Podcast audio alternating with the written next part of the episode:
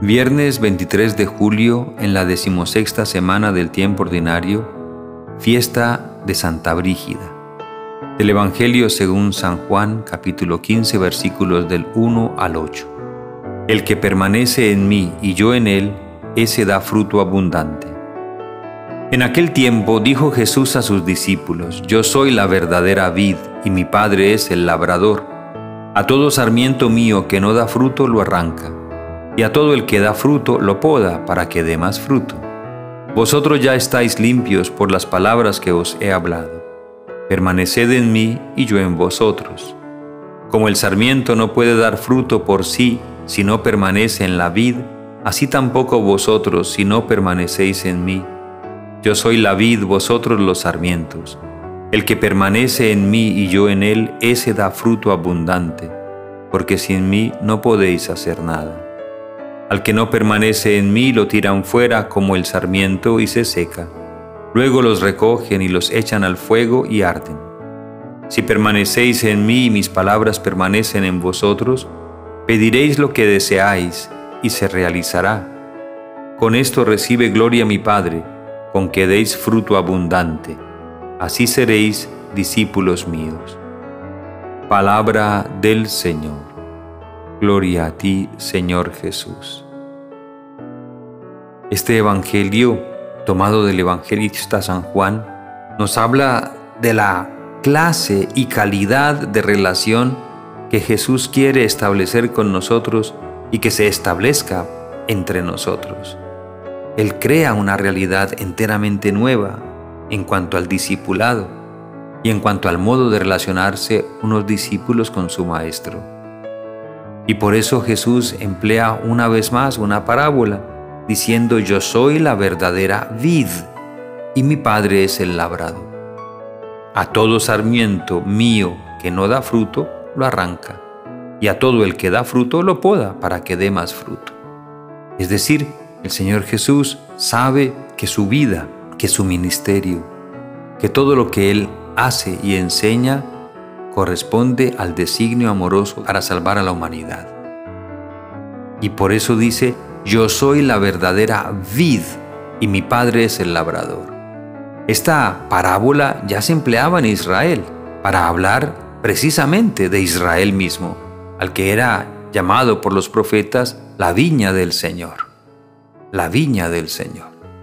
Ahora Cristo dice, yo soy la verdadera vid también dijo, yo soy el camino, la verdad y la vida, nadie va al Padre sino por mí. E insiste Jesús en que el Padre es el labrador de esta vid. El Padre es el que lo ha enviado, y el Padre lo ha enviado como Salvador y como mediador entre Él y nosotros los seres humanos. Por lo tanto, el Padre ha enviado a su divino Hijo para que por medio de su divino Hijo nosotros alcanzáramos, ya lo hemos dicho, la filiación divina, la participación en la gracia del Espíritu Santo y la entrada entonces en la vida eterna, en el reino de los cielos. De ahí que esa relación con Jesús implica un proceso, un proceso en el que cada uno de nosotros está llamado a perseverar, a permanecer unido a Cristo porque si no permanecemos unidos a Cristo, pues simplemente no damos fruto. Y el sarmiento que no da fruto, pues es arrancado. Ahora bien, a todo el que da fruto, lo poda para que dé más fruto.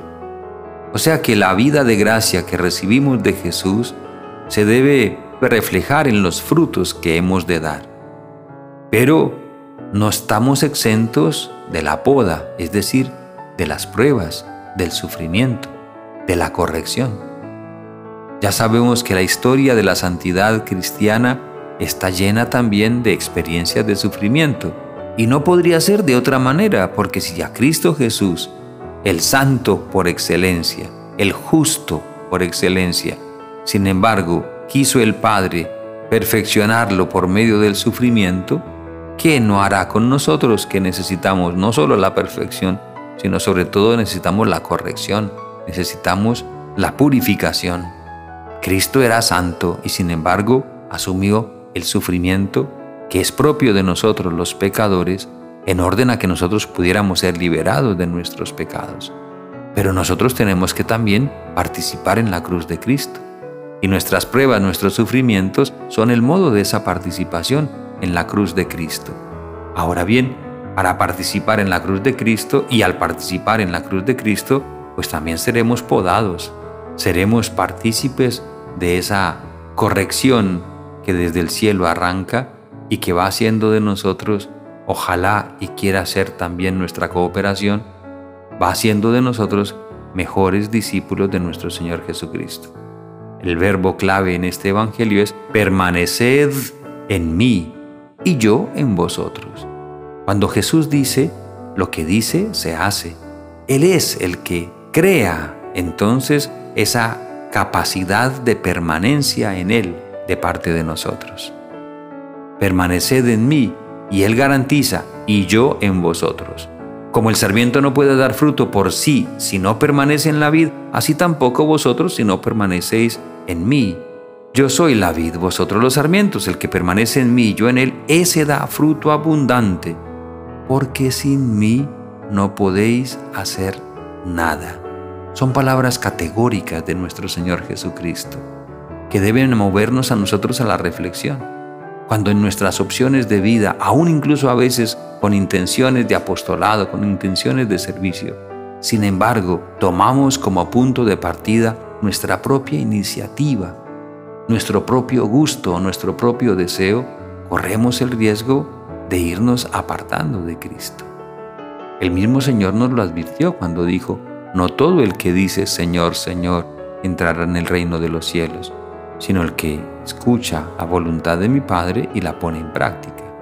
De ahí que el Señor Jesús nos llame a esa continua revisión de vida. Al que no permanece en mí lo tiran fuera como el sarmiento y se seca. Luego los recogen y los echan al fuego y arden. Esta es una referencia a el juicio final. De ahí que nosotros tenemos que esperar también mucho antes de descartar o dar por perdida una persona o nuestra propia persona. Es decir, no podemos adelantarnos al juicio, ya que el juicio es de Dios y solo de Dios. Y nosotros adelantamos ese juicio cuando caemos en el prejuicio, cuando ya dudamos por completo de las posibilidades de salvación de alguien o de nosotros mismos. Jesús dice, si permanecéis en mí, mis palabras permanecen en vosotros, pediréis lo que deseáis y se realizará. Es decir, esa nuestra conversión, esa nuestra santificación, de la que también nosotros debemos ser los primeros deseosos, es posible, es verdadera si la pedimos a Cristo. Y la pedimos con fe, y la pedimos confiando en que el Señor nos quiere conceder.